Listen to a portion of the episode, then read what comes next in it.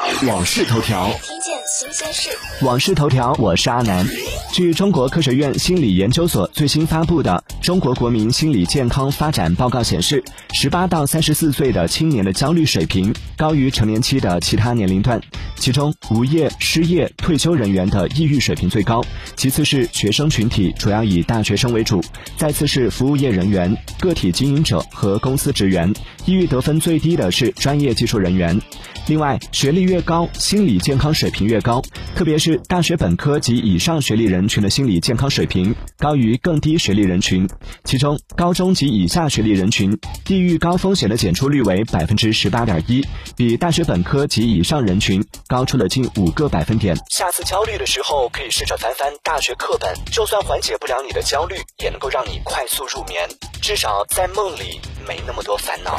订阅关注网讯头条，了解更多新鲜事。